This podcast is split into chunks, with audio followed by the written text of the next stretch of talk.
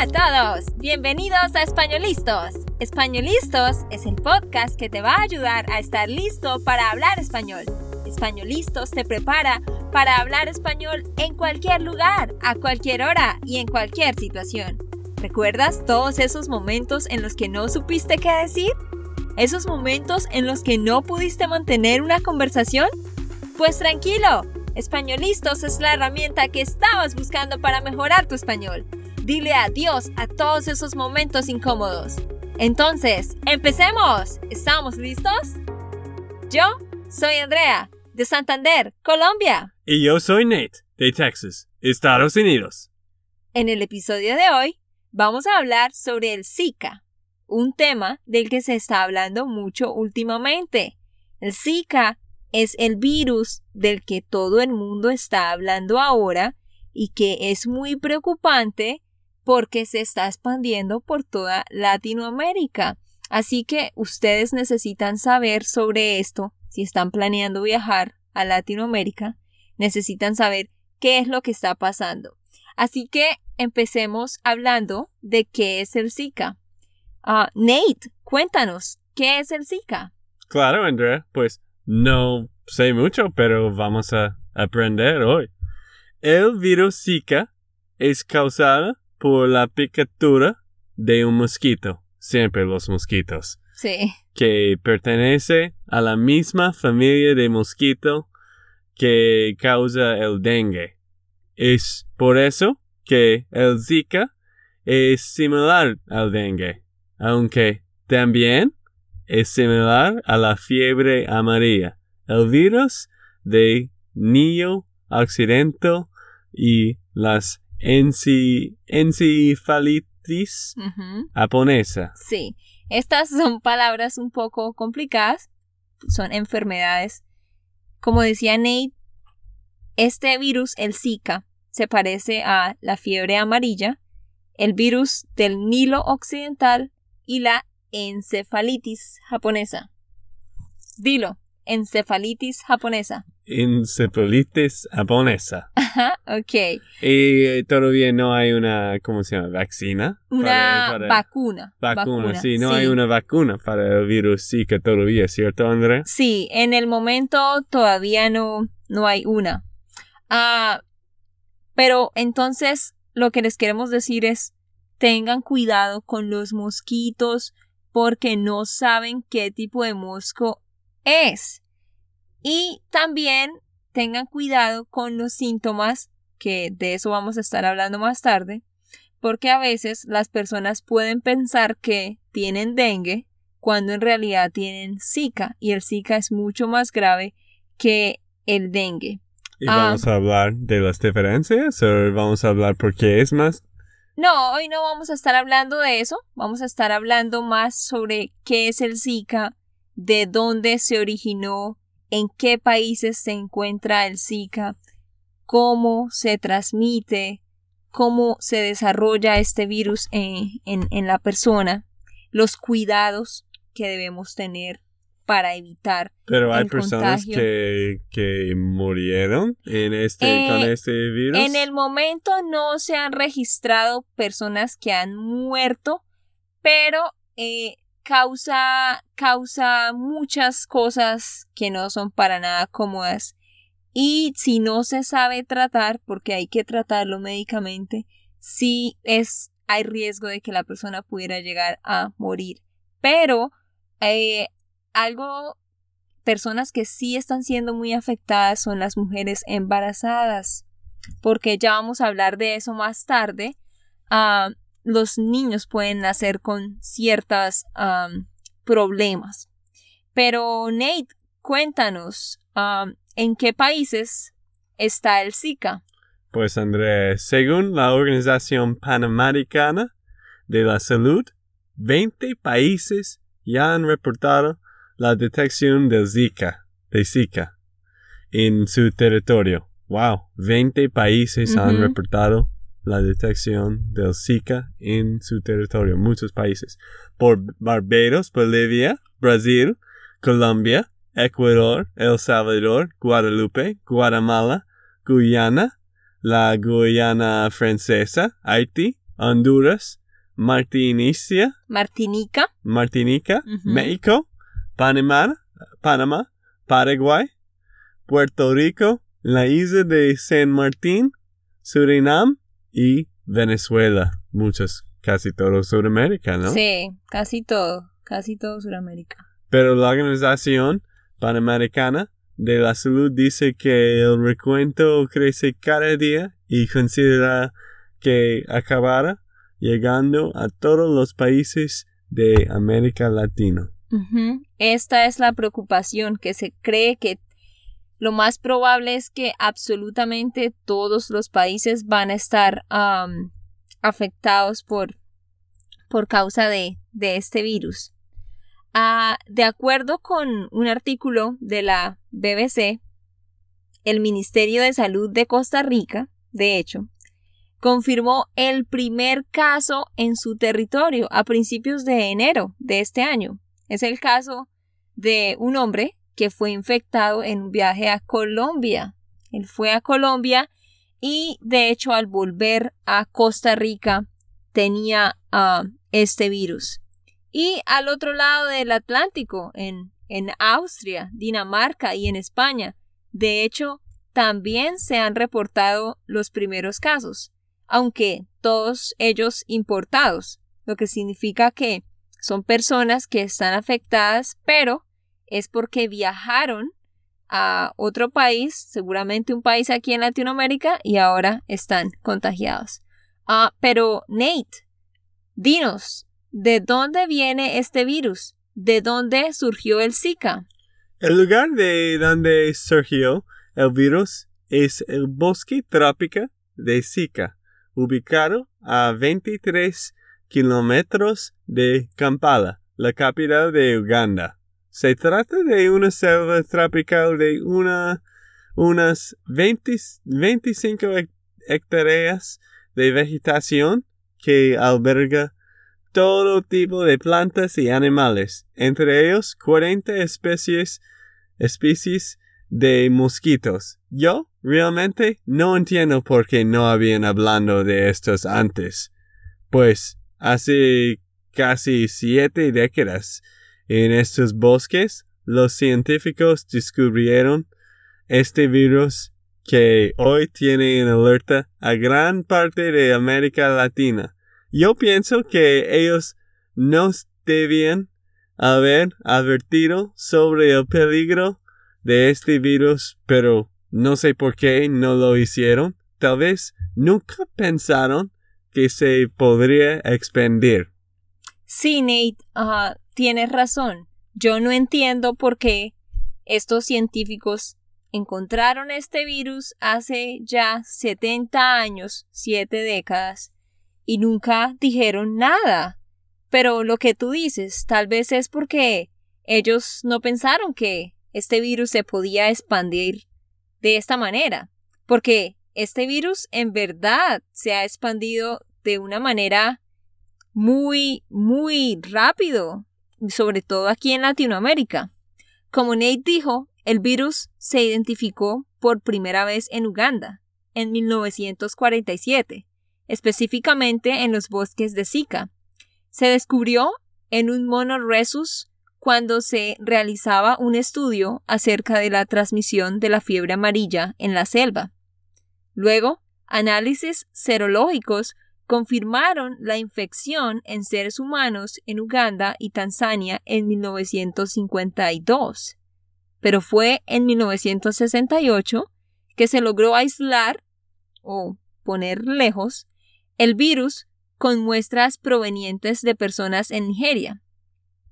También, en el 2007, se registró la infección en la isla de Yap, que forma parte de Micronesia, en el Océano Pacífico. Fue la primera vez que se detectó el virus fuera de su área geográfica original, o sea, África y Asia. Fue en el 2007 que se dieron cuenta que este virus ya se había salido de su área geográfica. Luego, a finales de octubre del 2013, se inició un brote en la Polinesia francesa, también en el Pacífico, en el que se identificaron 10.000 casos habían 10.000 personas con un brote inusual y se Hmm. identificó que esto era por el Zika. Ah, de ese total de 10.000 personas, aproximadamente 70 fueron muy, muy graves. Los pacientes desarrollaron complicaciones neurológicas como meningoencefalicitis y autoinmunes como leucopenia, que significa la disminución del nivel normal de leucocitos en la sangre, lo cual afecta de una manera terrible la salud de una persona. Mm, wow, Andrea. ¿Diez mil casos? Eso es mucho. No, no puedo creer. Creo que he escuchado de esas cosas en las noticias, pero... Wow, diez mil casos. Y no hay uno en Estados Unidos, ¿cierto? No, todavía no, no, no hay reportes de que esté acá en Estados Unidos y no se ha reportado ninguna persona afectada hasta el momento. Ok, pero hablemos ahora de la operación del Zika en América.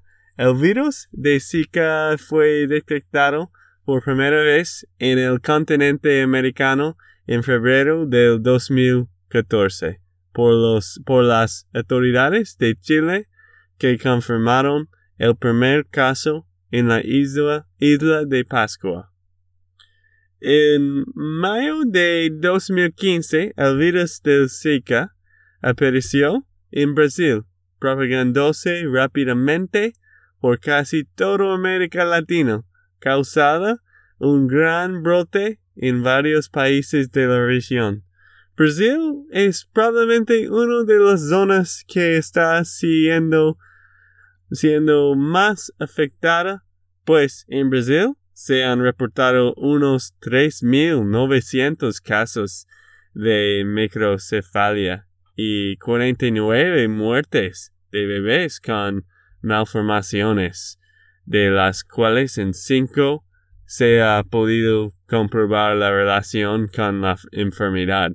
Andrea, pero hablemos ahora de la transmisión del Zika.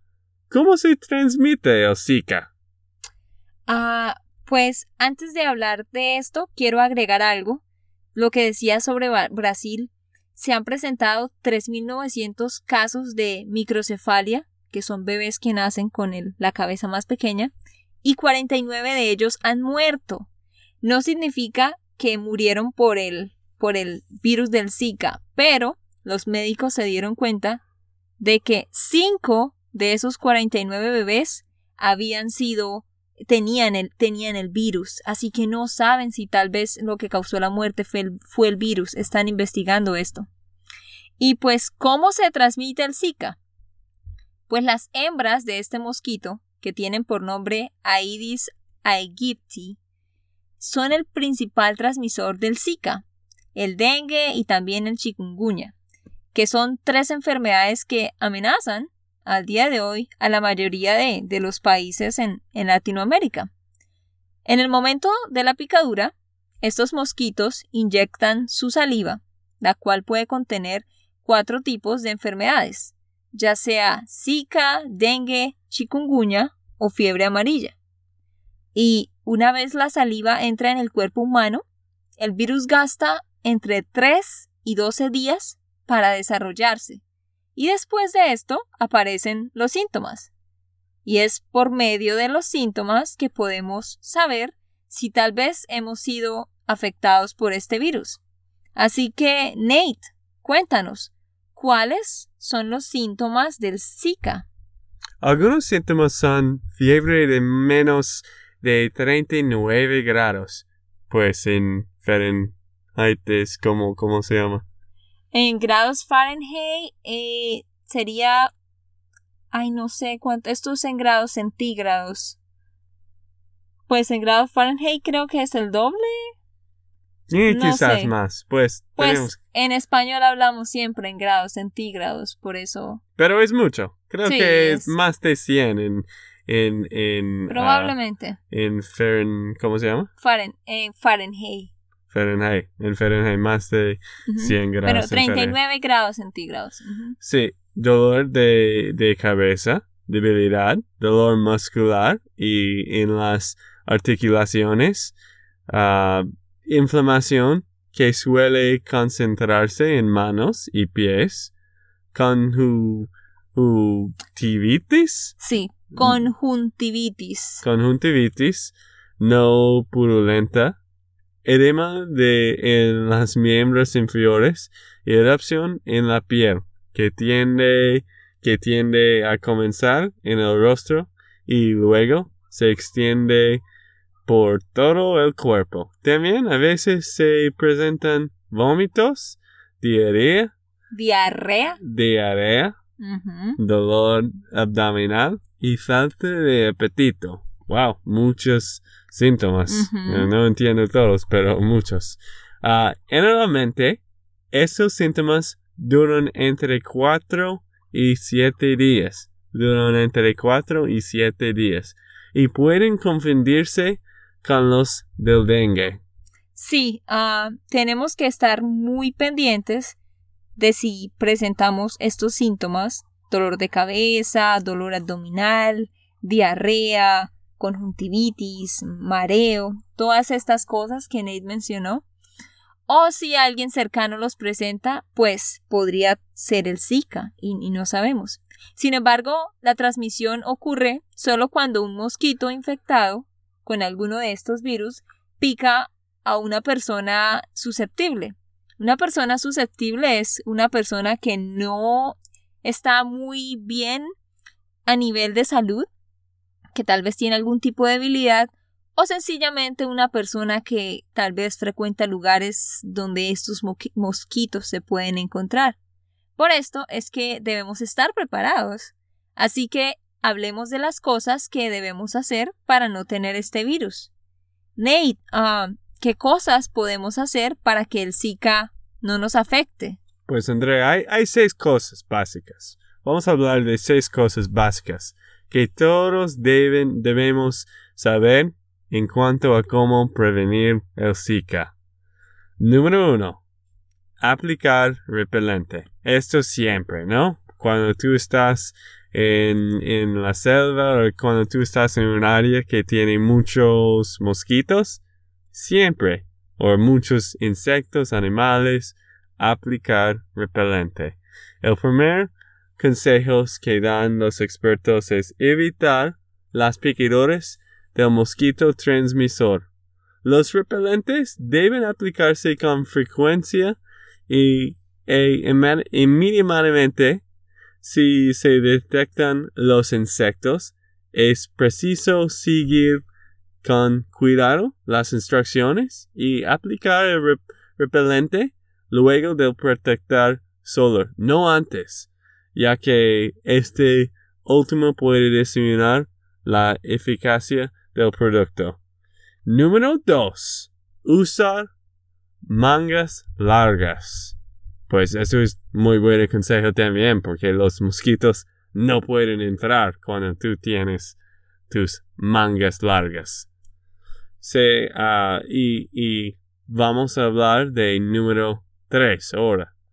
Número 3. Una casa a prueba de mosquitos. Una casa a prueba de mosquitos. Siempre que sea posible deben crearse barreras físicas que impiden el contacto con el mosquito. Para esto es bueno mantener las puertas y las ventanas cerradas. Algo muy importante también es que si tienen bebés o niños pequeños, deben cubrir sus camas con una red anti-mosquitos. Esto va a ayudar a que ellos estén más protegidos durante la noche. Pero tú no piensas que ellos tienen que tener, ¿cómo se llaman? De redes, de mosquitas, redes en, en la cama. Sí, por eso, deben ponerlo para que cubra la cama, el lugar donde ellos están, y de esta forma los mosquitos no entran. Número 4. cuidado con el agua estancada. Por favor, no dejen agua en lugares como tanques o piscinas o tal vez un florero o cosas pequeñas platos con agua con la comida de sus mascotas. No hagan eso, no dejen eso por mucho tiempo ahí porque eso ayuda a que los mosquitos se reproduzcan y claro que no queremos que ellos se reproduzcan. Así que no agua estancada por mucho tiempo porque eso es malo. Sí, muy buen consejo. Número 5. Cerrar herméticamente la basura. Los de- depósitos de residuos y basureros también pueden convertirse en criaderos al acumular agua. Un criadero es un lugar donde se multiplican los mosquitos. Así que los expertos recomiendan a quienes viven en zonas de riesgo que tomen precauciones adicionales al manejar la basura, que siempre debe estar en bolsas plásticas cerradas. Por favor, no dejen las bolsas de la basura abiertas o con agua alrededor porque esto va a hacer que los mosquitos se reproduzcan. Mm, gracias, Andrea. Y vamos a hablar del último. Número 6. Evitar viajar. La Agencia de Salud Pública de los Estados Unidos ha sugerido a las mujeres embarazadas aplazar sus viajes. ¿Cómo significa aplazar? Aplazar es ah, postponed. Ah, ok. Ujú. embarazadas aplazar sus viajes a América Latina y el Caribe. Realmente, las mujeres embarazadas deben tener mucho cuidado, pues si van a un lugar donde esté el virus del Zika y resultan afectados, esto podría causar microcefalia, ¿no? Como los, los bebés van a tener problemas. Y por ejemplo, mi hermana no puede ir a, a ese lugar, a, a Sudamérica, porque ella va a estar embarazada. Y es mucho peligro para ella. Y ella no quieren tener problemas en el futuro con un bebé. Así que es difícil, pero las seis cosas de nuevo, André, era Las seis cosas de nuevo. Entonces, primero, ¿recuerdan cuál era la número uno? mm, ¿Tratan de acordarse cuál era la número uno? Ok, muy bien. Aplicar repelente. ¿Y la número dos cuál era, Nate? era usar mangas largas. Muy fácil de hacer. Número tres, que mantengan las puertas cerradas y usen redes antimosquitos. El número cuatro, ¿cuál era el número cuatro? Sí, muy bien. No dejar agua estancada, no dejar agua en lugares por mucho tiempo. ¿Cuál era la número cinco, Nate? Será herméticamente la basura. Será la basura. Cerrar la basura. ¿Y la número seis? Y el último, evitar viajar. Cuando Sí. no puedes hacer las, esas cosas o si tú no sientes seguro de, de viajar y no sientes seguro de esas cosas y del virus Zika, creo que es mejor de evitar viajar en ese tiempo. Pero Sí. hay riesgos en, en todas las partes también. Es que, pues, no hay un lugar que es completamente Exacto. seguro. Pero lo de viajar sí es muy importante, por favor. Pueden viajar a Latinoamérica, pero si están embarazadas, mejor no lo hagan, porque podrían estar eh, afectadas. Eh, y también esto, el bebé puede tener microcefalia, o sea, sus bebés van a ser con la cabeza más pequeña y va a tener ah, problemas, ¿ok? Ah, así Sí. que, pues hay que tener mucho cuidado. Pero, ah, Nate, eh, yo creo que, que es, tú habías dicho que me tenía, ah, tú me tenías unas buenas noticias. Sí, André. Eso es preocupante, pero hay buenas no- noticias. Un científico dijo que una vacuna contra el virus del Zika podría estar eh, disponible para uso de emergencia antes del fin de 2016. ¡Qué bien!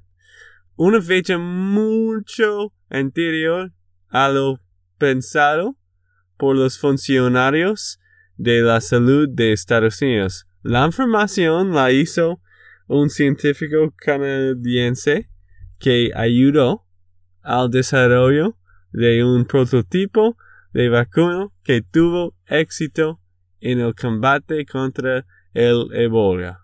Ébola. Ébola. El Ujú. ébola. Ah, sí. ¿Te acuerdas? El ébola. Sí, me acuerdo esto. La epidemia, Epidemia. la epidemia, Epidemia. la epidemia que afectó el occidente del África, de África y que preocupó al mundo el año pasado. Gary Colbinger, que trabaja con un equipo que desarrolla la vacuna, dijo que la primera etapa de pruebas en humanos podría empezar en agosto. Si la prueba da resultados positivos, la vacuna podría ser aplicada durante una emergencia de salud pública en octubre o noviembre del presente año. Así que, en tiempo. ¡Wow! ¡Qué interesante! Esas son buenas noticias. O sea que significa que ellos están desarrollando una vacuna. ¡Qué interesante este hombre! Dijiste que es de Canadá, ¿no? ¡Wow! Eso es muy, muy bueno porque realmente existe el temor de que el Zika pueda causar ah, efectos mucho peores a los que ya se cree que causa, como lo es la microcefalia en el cerebro, pues del bebé, ¿no? Que el bebé nace más pequeño. Y ojalá que este vacuna funcione bien. Sí, por eso tú dijiste, ¿no? Que probablemente en agosto de este año van a hacer pruebas en humanos y ya como tú decías eh, que leíste en el artículo, eh, quiero que sepan, todos lo- los datos que les estamos dando acá han sido tomados de un artículo publicado por la BBC, ¿sí? BBC. Mm, sí. Entonces, eh, ustedes pueden entrar a internet y buscar artículos publicados sobre el Zika por la BBC. Ahí pueden encontrar más información. Pero sí, confiando en Dios, eh, ya para octubre o noviembre entonces tendrán esta vacuna, ¿no? Ojalá que sí. Ok amigos, entonces esto fue todo por el episodio de hoy. Esperamos que les haya gustado y que hayan aprendido. Y recuerda, si, tien- si sientes que estás listo para aprender español, solo da un clic en Español Listos. No olvides dejar tus comentarios de lo que te gustó y los temas que quieres que tratemos. Suscríbete y déjanos tus reseñas. Españolistas les dice Chao, chao, y hasta, la próxima.